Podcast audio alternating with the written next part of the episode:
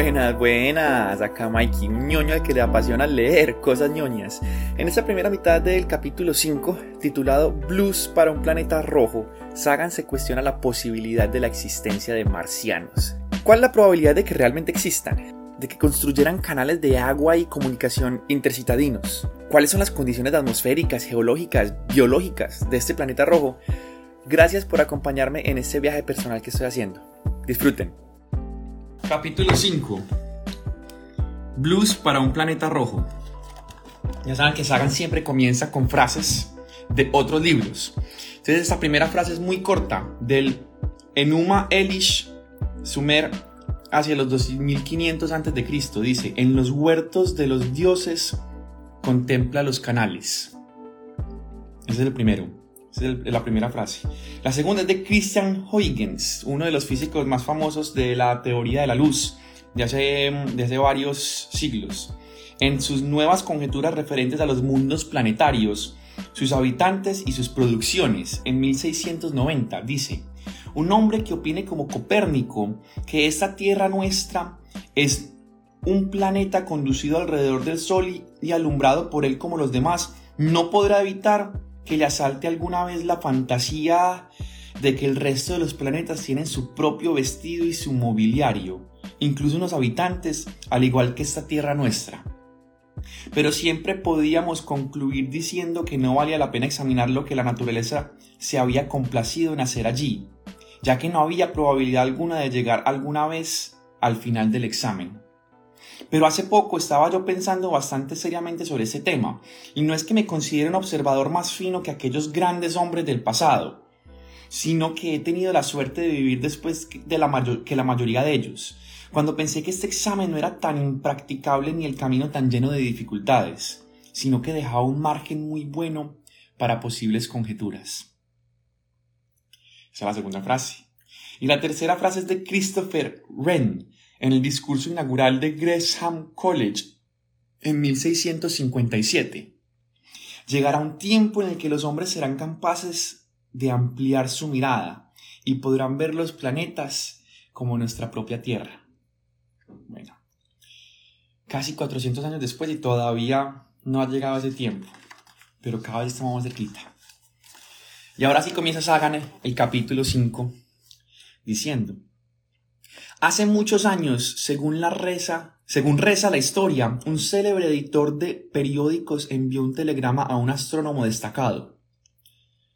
Telegrafía inmediatamente 500 palabras sobre posible existencia de vida en Marte. El astrónomo respondió obedientemente. Lo ignoramos, lo ignoramos, lo ignoramos 250 veces. Pero a pesar de esta confesión de desconocimiento, declarada con obstinada insistencia por un experto, nadie prestó ninguna atención, y desde entonces hasta ahora se ha escuchado opiniones autorizadas de personas que piensan haber deducido la existencia de la vida en Marte, y de personas que consideran haber eliminado esta posibilidad. Algunos desean fervorosamente que haya vida en Marte, otros con la misma fuerza desean que no haya vida en Marte. En ambos bandos ha habido excesos. Estas fuertes pasiones han desgastado en cierto modo la tolerancia hacia la ambigüedad, que es esencial en la ciencia. Parece haber mucha gente que lo único que quiere es obtener una respuesta, cualquier respuesta, y que eso evita el problema de contar con dos posibilidades simultáneas que se excluyen mutuamente. Algunos científicos creyeron que Marte estaba habitado basándose en lo que luego resultaron ser pruebas poco consistentes. Otros concluyeron que el planeta carecía de vida al fracasar o dar un resultado ambiguo de la búsqueda de alguna manifestación particular de vida. Los azules del blues han sonado más de una vez para el planeta rojo. ¿Por qué marcianos? ¿Por qué tantas especulaciones vehementes y tantas fantasías desbocadas sobre los marcianos y no, por ejemplo, sobre los saturnianos o plutonianos? Pues porque Marte parece, a primera vista, muy semejante a la Tierra. Es el planeta más próximo con una superficie visible. Hay casquetes polares de hielo, blancas nubes a la deriva, furiosas tormentas de arena, rasgos que cambian estacionalmente en su superficie roja, incluso un día de 24 horas. Es tentador considerarlo un mundo habitado. Marte se ha convertido en una especie de escenario mítico sobre el cual proyectamos nuestras esperanzas y nuestros temores terrenales. Pero las predisposiciones psicológicas en pro y en contra no deben engañarnos. Lo importante son las pruebas y las pruebas todavía faltan. El Marte real es un mundo de maravillas, sus perspectivas futuras nos intrigan más que el conocimiento de su pasado. En nuestra época hemos escudriñado las arenas de Marte, hemos afirmado allí la presencia, hemos dado satisfacción a un siglo de sueños. Nadie hubiese creído en los últimos años del siglo XIX que este mundo estaba siendo observado intensa y atentamente por inteligencias mayores que la del hombre, y sin embargo tan mortales como él, que mientras los hombres se ocupaban de sus asuntos estaban siendo escudriñados y estudiados, quizás con el mismo detenimiento con que un hombre examina en su microscopio los seres efímeros que pululan y se multiplican en una gota de agua. Los hombres con una complacencia infinita se movían ajetreados por este globo en pos de sus insignificantes negocios, tranquilos y seguros de dominar la materia. Es posible que los infuriosos bajo el microscopio hagan lo mismo. Nadie se detuvo un momento a considerar los mundos más antiguos del espacio como fuentes de peligro para el hombre, o si alguien pensó en ellos se limitó a juzgar imposible o improbable la idea de que hubiese vida en ellos. Resulta curioso recordar ahora algunos de los hábitos mentales de aquellos días pasados. Los hombres terrestres imaginaban, como mucho, que podría haber otros hombres en Marte, quizás inferiores a ellos y dispuestos a aceptar una, dispuestos a aceptar una empresa misionera. Sin embargo, a través de los abismos del espacio, unas mentes que son las nuestras, lo que éstas son a las bestias perecederas, intelectos amplios, fríos y carentes de compasión, contemplaban con ojos envidiosos esta tierra y trazaban de modo lento y seguro sus planes contra nosotros. Estas primeras líneas de la obra clásica de ciencia ficción La Guerra de los Mundos de H. G. Wells, escrita en 1897, todavía hoy conservan su obsesivo poder. En 1938, una versión radiada producida por Orson Welles traspuso la invasión marciana de Inglaterra al este de los Estados Unidos y aterrorizó a millones de americanos sumidos ya en un clima de guerra, haciéndoles creer que los marcianos estaban atacando realmente. Durante toda nuestra historia ha existido el temor a la esperanza de que hubiese vida más allá de la Tierra. En estos últimos cien años esta premonición se ha enfocado en un punto de luz rojo y brillante en el cielo nocturno. Tres años antes de que se publicara La Guerra de los Mundos, un bostoniano llamado Percival Lowell, ay, no sabía que Percival era, era de Boston, fundó un importante observatorio de donde salieron las más elaboradas declaraciones a favor de la existencia de vida en Marte. Lowell se interesó de joven por la astronomía, marchó a Harvard, consiguió un puesto semioficial de diplomático en Corea y se dedicó en general a las actividades típicas de la gente rica.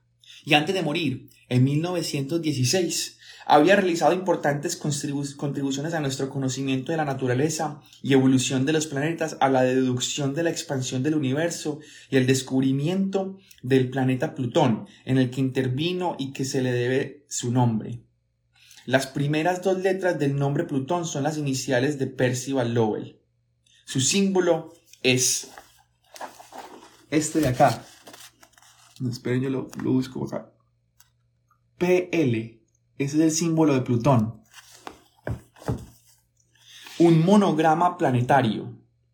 Pero el amor constante de Lowell fue el planeta Marte. La declaración que en 1877 hizo un astrónomo italiano, Giovanni Schiaparelli, afirmando la existencia de canali en Marte, se conmovió profundamente. Schiaparelli había informado durante una aproximación máxima de Marte a la Tierra sobre la presencia de una intrincada red de líneas rectas, sencillas y dobles, que cruzaban zonas brillantes del planeta.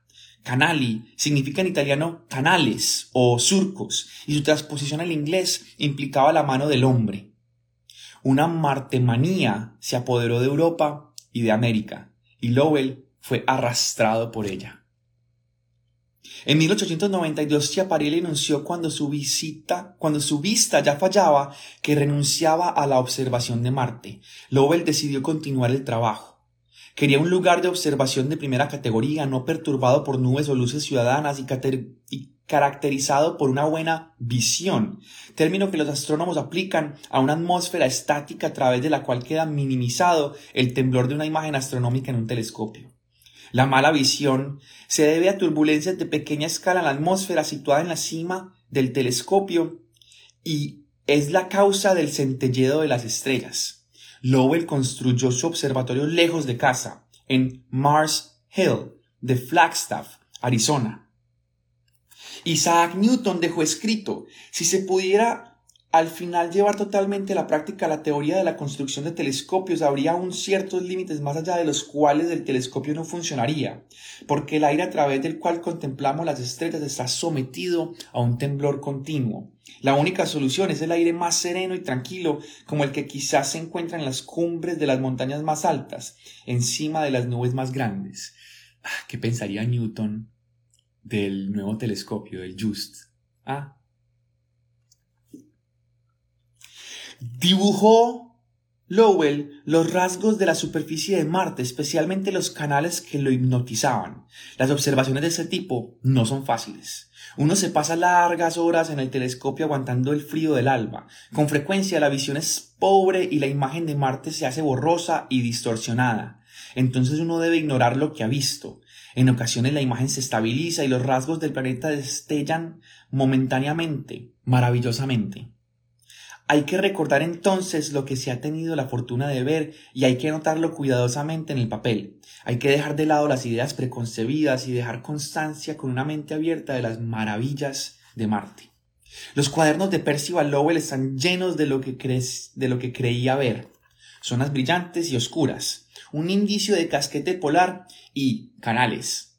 Un planeta engalanado con canales. Lowell creía que estaba viendo una red extendida por todo el globo de grandes acequias de riego que conducían agua desde los casquetes polares en fusión a los sedientos habitantes de las ciudades ecuatoriales. Imaginaba el planeta habitado por una raza más antigua y más sabia, quizás muy diferente de la nuestra. Creía que los cambios estacionales de las zonas oscuras se debían al desarrollo y marchitamiento de la vegetación.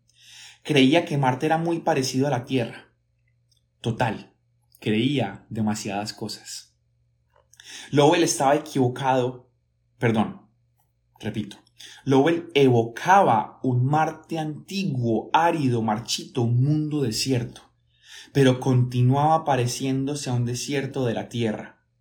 El Marte de Lowell tenía muchos rasgos en común con el suroeste de los Estados Unidos, donde estaba situado el observatorio de Lowell. Imaginaba las temperaturas marcianas algo frías pero tan soportables como las del sur de Inglaterra. El aire estaba enrarecido, pero había suficiente oxígeno para hacerlo respirable. El agua era escasa, pero la elegante red de canales conducía el líquido portador de vida a todo el planeta. Ahora sabemos que el reto contemporáneo más serio de las ideas de Lowell tuvo origen inverosímil. Alfred Russell Wallace, descubridor de la evolución por selección natural, recibió en 1907 el encargo de comentar uno de los libros de Lowell. Wallace había sido ingeniero en su juventud y aunque se mostraba algo crédulo en cuestiones de percepción extrasensorial, se mostró admirable escéptico en cuanto a, en cuanto a la habitabilidad de Marte. Wallace demostró que Lowell se había equivocado al calcular las temperaturas medias de Marte. No eran tan suaves como las temperaturas del sur de Inglaterra, sino que en todas partes y con poquísimas excepciones eran inferiores al punto de congelación del agua. Tenía que haber un permafrost, una subsuperficie perpetuamente congelada. El aire era mucho más enrarecido que lo que Lowell había calculado. Los cráteres debían de ser abundantes como en la Luna, y en cuanto al agua de los canales, dos puntos. Cualquier intento de transportar este escaso excedente de agua por medio de canales de gravedad hasta el Ecuador y el hemisferio opuesto, a través de regiones desérticas terribles y expuestas a cielos tan despejados como los que describe el señor Lowell, tendría que ser una obra de equipo de locos y no de seres inteligentes puede afirmarse con seguridad que ni una gota de agua escaparía a la evaporación o a la filtración a menos de 100 millas de su lugar de procedencia. Este análisis físico devastador y en gran parte correcto fue escrito por Wallace a los 84 años. Su conclusión fue que en Marte la vida, es decir, la existencia de ingenieros civiles interesados en hidráulica, era imposible. No digo nada sobre los microorganismos. A pesar de la crítica de Wallace, a pesar de que otros astrónomos con telescopios y lugares de observación tan buenos como los de Lowell no pudieran encontrar señal alguna de los fabulosos canales, la idea de Lowell tenía de Marte, la idea que Lowell tenía de Marte tuvo gran aceptación popular. Tenía una cualidad mítica tan vieja como el Génesis, Parte de su atractivo venía de que el siglo XIX fue una época de maravillas de la ingeniería, incluyendo la construcción de enormes canales, el canal de Suez, acabado en 1869, el canal de Corinto en 1893, el de Panamá en 1914, y más cercanas a nosotros las escuelas del Gran Lago, los canales para barcazas del norte de Estados, del estado de Nueva York y los canales del riego del sureste de los Estados Unidos. Si los americanos y los europeos podían realizar tales hazañas, ¿por qué no los marcianos? ¿No podía llevar a cabo esfuerzos superiores una especie más antigua y más sabia capaz de enfrentarse valientemente con la, con la desecación y cada vez mayor del planeta rojo? Nosotros hemos enviado satélites de reconocimiento en órbita alrededor de Marte, hemos cartografiado el planeta entero, hemos hecho aterrizar en su superficie dos laboratorios automáticos. Puede decirse que desde los días de Lowell los misterios han aumentado en Marte.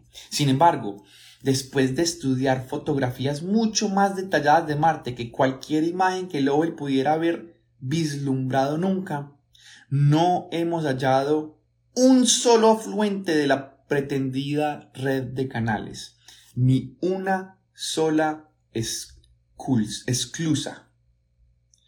Lowell y Schiaparelli y otros realizaron sus observaciones visuales en condiciones de visibilidad dificultosa y se equivocaron quizás en parte por una predisposición a creer en la existencia de vida en Marte. Los cuadernos de observación de Percival Lowell reflejan un esfuerzo continuado en el telescopio durante muchos años, Lowell se muestra enterado del escepticismo expresado por otros astrónomos sobre la realidad de los canales. En los cuadernos aparece un hombre convencido de que ha hecho un importante descubrimiento y dolido de que otros no hayan comprendido todavía su importancia. En su cuaderno de 1905, por ejemplo, hay un apunte del 21 de enero, comillas, aparecen canales dobles en destellos convenciendo de su realidad, cierra comillas. Al leer los cuadernos de Lowell tengo la inequívoca sensación de que realmente estaba viendo algo. ¿Pero qué? Cuando Paul Fox de Cornell y yo comparamos los mapas de Lowell sobre Marte con las imágenes orbitales del Mariner 9, que en ocasiones tenían una resolución mil veces superior a la del telescopio refractor de 24 pulgadas de Lowell situado en la Tierra, no encontramos prácticamente ninguna correlación. Había que excluir que el ojo del Lobel hubiera conectado entre sí pequeños detalles inconexos de la superficie de Marte formando ilusorias líneas rectas. En la posición de la mayoría de sus canales no había manchas oscuras ni cadenas de cráteres. Allí no había rasgos en lo absoluto. Entonces, ¿cómo podía él haber dibujado los mismos rasgos año tras año. ¿Cómo pudieron otros astrónomos, algunos de los cuales dijeron no haber examinado con detalle los mapas de Lowell hasta después de sus propias observaciones, dibujar los mismos canales? Uno de los grandes hallazgos de la misión Mariner 9 a Marte fue que hay rayas y manchas variables con el tiempo en la superficie de Marte, muchos relacionados con las murallas de los cráteres de impacto que cambian según las estaciones se deben al polvo arrastrado por el aire y sus formas varían de acuerdo con los vientos estacionales. Pero las rayas no tienen la índola de los canales, no ocupan la posición de los canales, y ninguno de ellos tiene individualmente el tamaño suficiente para ser visto de entrada desde la Tierra. Es inverosímil que en las primeras décadas de este siglo hubiera en Marte rasgos reales, parecidos a los canales de Nobel, que hubieran desaparecido sin dejar rastro y al ser ya factible las investigaciones de cerca con naves espaciales. Parece que los canales de Marte se deben a un funcionamiento defectuoso de la combinación humana, mano, ojo, cerebro, en condiciones de, difíciles de, difícil visión. Por lo menos de la combinación de algunos hombres, porque muchos astrónomos observando con instrumentos de igual calidad en la época de Lowell y después afirmaron que no había dichos canales. Pero difícilmente puede ser esta explicación completa, y yo tengo la sospecha insistente de que algún aspecto esencial del problema de los canales marciales está aún por descubrir. Lowell siempre dijo que la regularidad de los canales era un signo inequívoco de su origen inteligente, y no se equivocaba. Solo faltaba saber en qué lado del telescopio estaba la inteligencia. Los marcianos de Lowell, que eran benignos y esperanzadores, incluso algo parecidos a los dioses, eran muy diferentes a la maligna amenaza expuesta por Wells y Welles en la Guerra de los Mundos. Los dos tipos de ideas pasaron a la imaginación pública a través de los suplementos dominicales y de la ciencia ficción. Yo recuerdo haber leído de niño fascinado y emocionado las novelas marcianas de Edgar Rice Burroughs. Viajé con John Carter, caballero aventurero de Virginia, hasta Barsum, el nombre que daban a Marte sus habitantes. Seguía a manadas de bestias de carga con ocho patas, los Toat, y conseguí la mano de la bella de Yah Toris, princesa de Helium. Me hice amigo de un luchador verde de cuatro metros llamado Tars Tarkas. Me pasé por las ciudades en Aguja y por las abovedadas estaciones de Barsum y a lo largo de las verdes veredas de los canales de Nilositrtis y Nefentes. Era posible, de hecho, y no en la fantasía, aventurarse realmente con John Carter en el reino de Helium del planeta Marte. Podríamos aventurarnos y salir al exterior una tarde de verano con nuestro camino iluminado por las dos rápidas lunas de Barsum, viviendo un viaje de altas emociones científicas. Todas las conclusiones de Lowell sobre Marte, incluyendo la existencia de los fabulados canales, resultaron ser inconsistentes, pero su descripción del planeta tuvo por lo menos esta virtud. Logró que generaciones de niños de ocho años la mía entre ellas, consideraran la exploración de los planetas como la posibilidad real. Se preguntaran si nosotros mismos podríamos volar algún día hasta Marte. John Carter consiguió llegar ahí simplemente al situarse de pie en un campo extendido sus manos y deseándolo.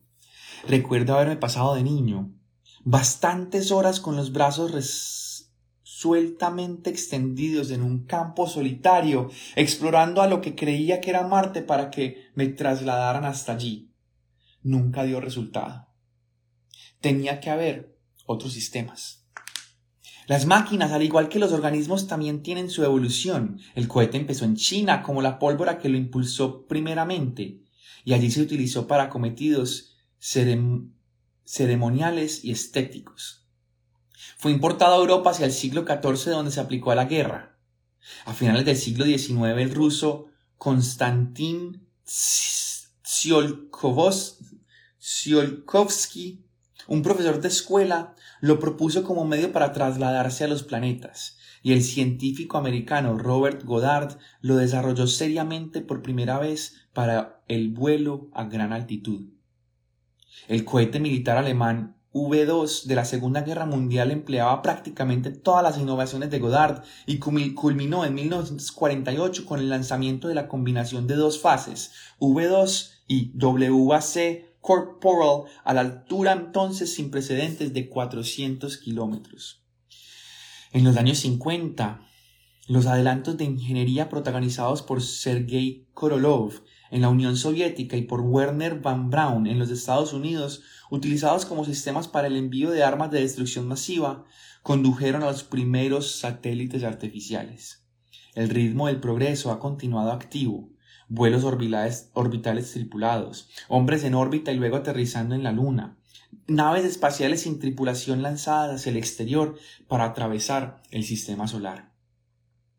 Muchas otras naciones han enviado a través perdón, han enviado ya naves espaciales, incluyendo Inglaterra, Francia, Canadá, Japón y China, la sociedad que inventó el primer lugar el cohete.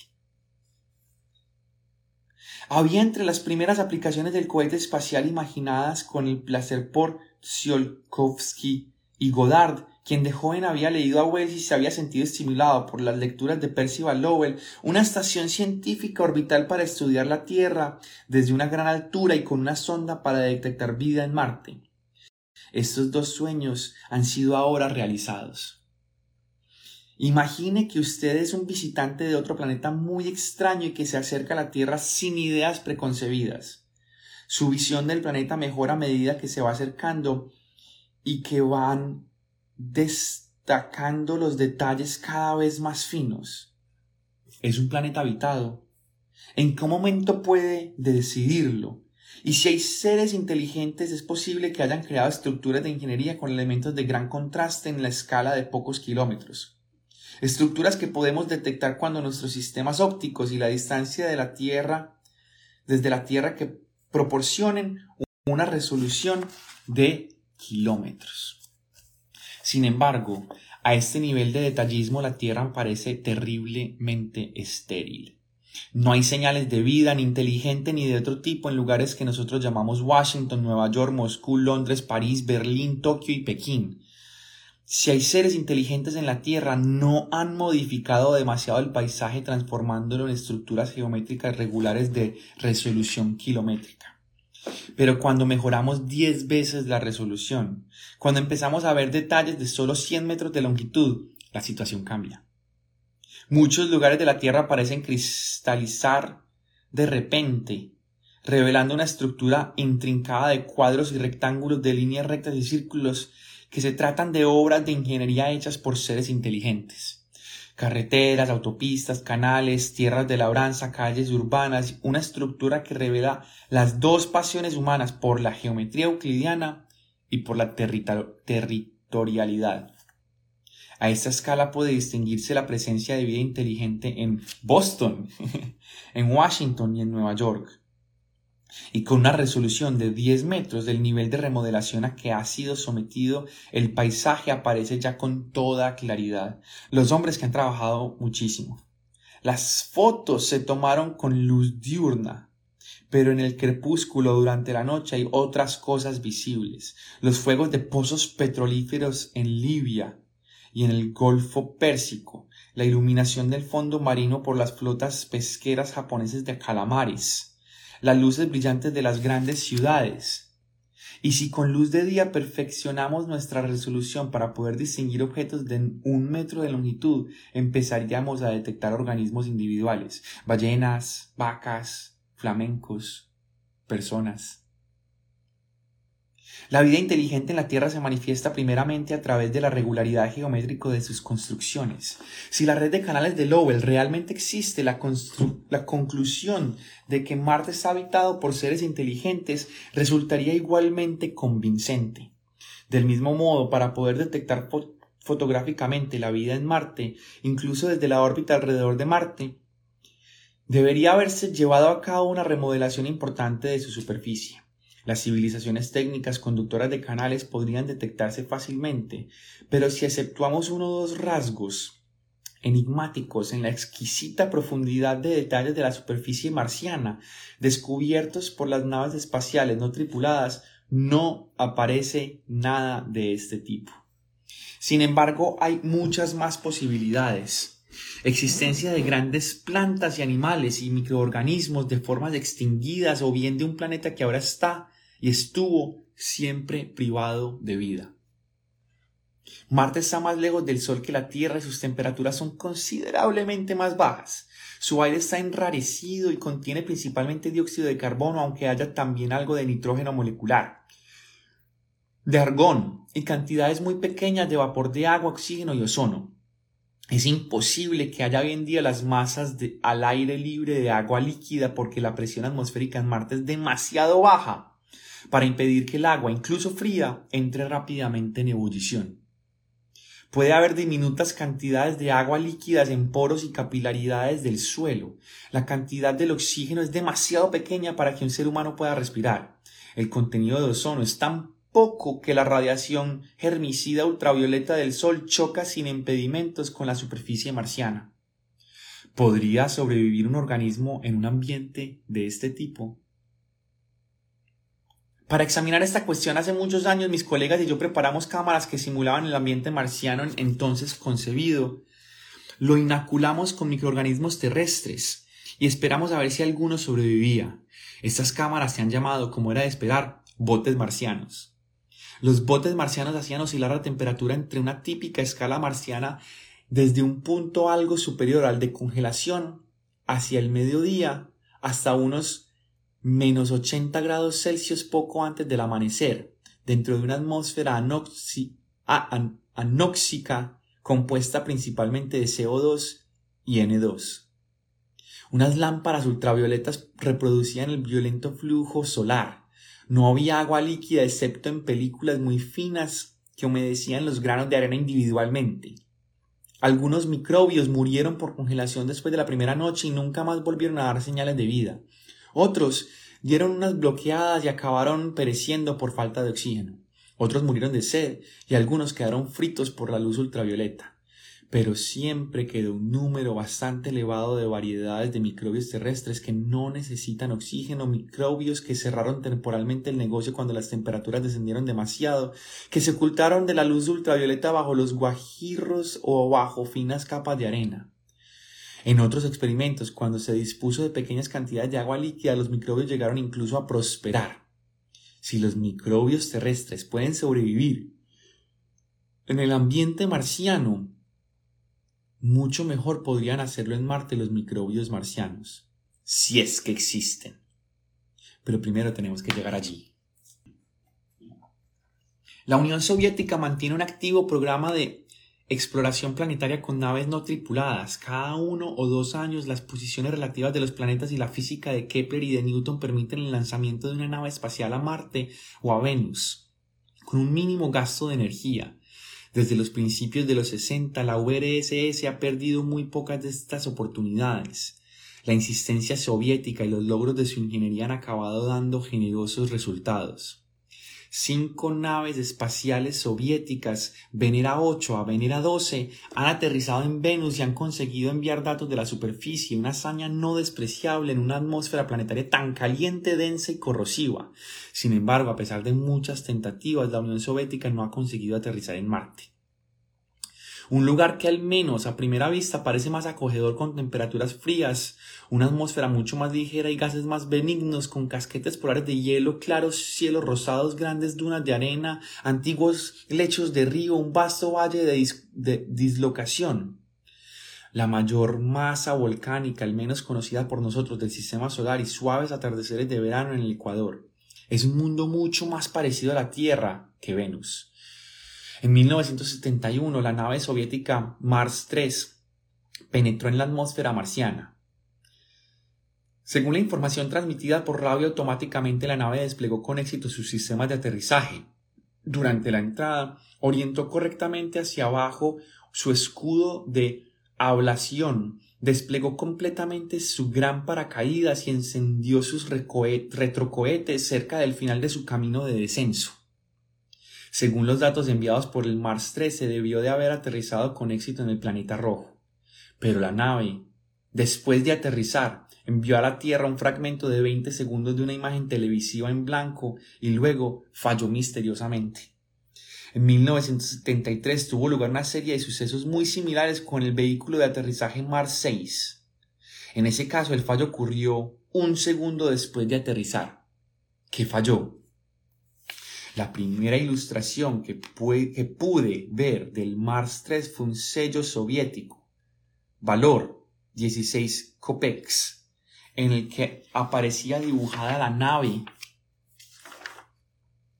espacial descendiendo a través de una humareda purpúrea.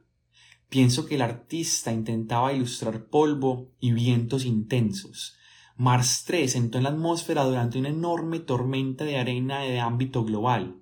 Tenemos pruebas procedentes de la misión americana Mariner 9 de que en aquella tormenta hubo vientos cerca de la superficie de más de 140 metros por segundo. Velocidad superior a la mitad de la del sonido en Marte. Tanto nuestros colegas soviéticos como nosotros consideramos probables que estos vientos intensos pillaran la nave espacial Mars, Mars 3 con el paracaídas desplegado de modo que aterrizó suavemente en dirección vertical pero con una velocidad desbocada en la dirección horizontal.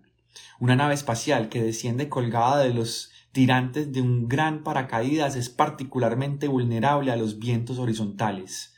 Es posible que después de aterrizar el Mars 3 diera unos cuantos botes, golpeara una roca u otra muestra cualquiera del relieve marciano, volcara, perdiera el contacto por radio con el bus que lo había transportado y fallara.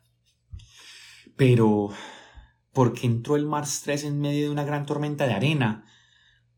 La misión del Mars 3 fue organizada rígidamente antes de despegar. Cada paso que tenía que dar se registró antes de partir de la Tierra en la computadora de a bordo. No había manera de cambiar el programa de la computadora aún después de darse cuenta de la magnitud de la gran tormenta de arena de 1971. Puede decirse en la jerga de la exploración espacial que la misión del Mars 3 era preprogramada, no adaptativa. El fallo del Mars 6 es más misterioso. No había tormenta de ámbito planetario cuando esta nave espacial entró en la atmósfera marciana y no hay razón alguna para sospechar la existencia de una tormenta local como a veces ocurre en el punto de aterrizaje. Quizás se produjo un fallo de ingeniería en el momento justo de tocar la superficie. O quizás hay algo especialmente peligroso en relación con la superficie de Marte. La combinación de éxitos soviéticos en los aterrizajes de Venus y de fallos soviéticos en los aterrizajes de Marte nos causó, como es lógico, una cierta preocupación al preparar la misión norteamericana Viking, que había sido fechada de modo informal para que depositara suavemente una de sus dos naves sobre la superficie de Marte, coincidiendo con el bicentenario de los Estados Unidos, el 4 de julio de 1976. La maniobra de aterrizaje del Viking comprendía como uno como la de sus procededores, predecesores soviéticos, un escudo de, de ablación, un paracaídas y retrocohetes. La atmósfera marciana tiene una densidad de solo un por ciento de la atmósfera terrestre y por ello se desplegó un paracaídas muy grande, 18 metros de diámetro, para frenar la nave espacial cuando entrara en el aire enrarecido de Marte. La atmósfera es tan poco densa que si el Viking hubiera aterrizado a gran altura no hubiera habido atmósfera suficiente para frenar adecuadamente su descenso y se hubiera estrellado. Por lo tanto, una de las condiciones era que el punto de aterrizaje estuviera en una región baja. Los resultados enviados por el Mariner 9 y los estudios de radar desde la Tierra nos habían hecho conocer muchas zonas de este tipo. A fin de evitar el destino probable del Mars 3, quisimos que el Viking aterrizara en un lugar en un momento de vientos débiles. Los vientos que harían estrellarse al vehículo de aterrizaje tendrían probablemente la fuerza suficiente para alzar polvo de la superficie. Si pudiésemos controlar que el lugar del aterrizaje propuesto no estaba cubierto con arena flotante y movediza, tendríamos por lo menos una cierta garantía de que los vientos no eran intolerablemente intensos.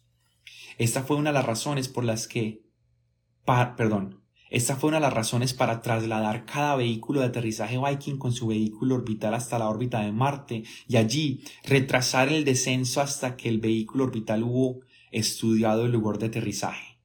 Habíamos descubierto con el Mariner 9 que en épocas de vientos intensos se producen cambios característicos en los rasgos brillantes y oscuros de la superficie marciana. Si las fotografías orbitales de un determinado punto de aterrizaje para el Viking hubiera mostrado tales estructuras movedizas, desde luego no lo habríamos considerado seguro, pero nuestras garantías no podían ofrecer una seguridad del 100%.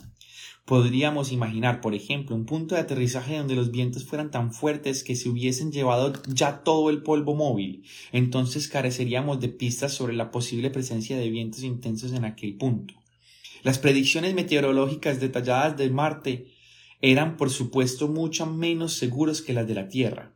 Uno de los muchos objetivos de la misión Viking era precisamente proporcionar información sobre la meteorología de ambos planetas. A causa de las limitaciones impuestas por las comunicaciones y por la temperatura, el Viking no podía aterrizar en latitudes marcianas elevadas. A distancias hacia el polvo superiores a unos 45-50 grados en ambos hemisferios, hubieran sido inoportunamente cortos tanto el útil de la comunicación de la nave con la Tierra como el tiempo durante el cual la nave espacial evitaría unas temperaturas peligrosamente bajas. No deseábamos aterrizar en un lugar demasiado accidentado. La nave espacial podía volcar o estrellarse o si no el brazo mecánico al intentar obtener muestras del suelo marciano podría quedar agarrotado o colgando y moviéndose inútilmente a un metro de la superficie. Tampoco queríamos aterrizar en lugares que estuvieran demasiado blandos. Si los tres pies de aterrizaje de la nave espacial se hubieran hundido profundamente en un suelo poco consistente, se habrían producido varias consecuencias indeseables, incluyendo la inmovilización del brazo de muestreo. Pero tampoco queríamos aterrizar en un lugar demasiado duro. Si hubiésemos aterrizado en un campo de lava vítrea, por ejemplo, sin rastro de materia polvorienta en la superficie, el brazo mecánico no hubiese podido obtener las muestras vitales para los experimentos químicos y biológicos previstos. Las mejores fotografías disponibles en aquel momento, tomadas desde el vehículo Orbital Mariner 9, mostraban rasgos no inferiores a 90 metros de diámetro. Las imágenes del vehículo orbital Viking solo mejoraban esas cifras ligeramente. Las rocas con un tamaño de un metro quedaban totalmente invisibles en estas fotografías y podían haber provocado consecuencias desastrosas para el aterrizaje del Viking. Asimismo, un polvo fino y hondo podría resultar indetectable fotográficamente. Afortunadamente existía una técnica que los capacitaba para determinar la aspereza o la blandura del lugar de aterrizaje propuesto. El radar. Un lugar muy accidentado dispersa el haz de radar procedente de la Tierra hacia sus lados y por lo tanto resulta escasamente reflector, es decir, oscuro visto con el radar. Un lugar muy blando resulta escasamente reflector a causa de muchos intersticios existentes entre cada grano de arena. No podíamos distinguir los lugares accidentados de los lugares blandos, pero no necesitábamos distinciones de ese tipo para seleccionar el lugar de aterrizaje. Sabíamos que ambos terrenos eran peligrosos. Estudios preliminares de radar indicaban que de un cuarto a un tercio de la superficie de Marte podía ser oscura al radar y por lo tanto peligrosa para el Viking 9, pero a través de radares instalados en la Tierra no se puede examinar la totalidad de Marte. Solo una franja comprendida aproximadamente entre los 25 grados norte y los 25 grados sur. El vehículo orbital Viking no transportaba ningún sistema de radar para cartografiar la superficie. Había muchas limitaciones, quizás demasiadas, nos temíamos. Nuestros puntos de aterrizaje no podían ser demasiado altos ni duros, ni demasiado blandos, ni demasiado accidentados, ni demasiado próximos al polo. Resultaba notable que hubiese en todo Marte algunos lugares que satisfaciesen simultáneamente todos nuestros criterios de seguridad. Pero también quedaba claro que nuestra búsqueda de puertos seguros nos dirigía a aterrizar en lugares que eran en su mayor parte aburridos. Cuando cada una de las dos combinaciones vehículo orbital vehículo de aterrizaje del Viking quedaba insertada en la órbita marciana, estaba destinada ya, de modo inalterable, a aterrizar en una cierta latitud de Marte. Si el punto bajo de la órbita estaba a 21 grados de latitud norte, norte marciana, el vehículo de aterrizaje, de aterrizaje descendería a 21 grados norte aunque bastaría esperar que el planeta girase debajo suyo para poder aterrizar en cualquier longitud. De este modo, los equipos científicos del Viking seleccionaron latitudes en las cuales había más de un lugar prometedor. El lugar fijado para el Viking 1 fue 21 grados norte. El punto primario de aterrizaje estaba en una región llamada Cris, del, tierra, del griego Tierra de Oro, cerca de la confluencia de cuatro sinuosos canales que se creen excavados en épocas previas de la historia marciana por corrientes de agua. Chris parecía satisfacer todos los criterios de seguridad, pero las observaciones de radar habían estudiado zonas cercanas y no el mismo lugar de aterrizaje de Chris. A causa de la geometría de la Tierra y de Marte, hasta unas pocas semanas antes de la fecha nominal de aterrizaje, no se realizaron las primeras observaciones de radar de Chris.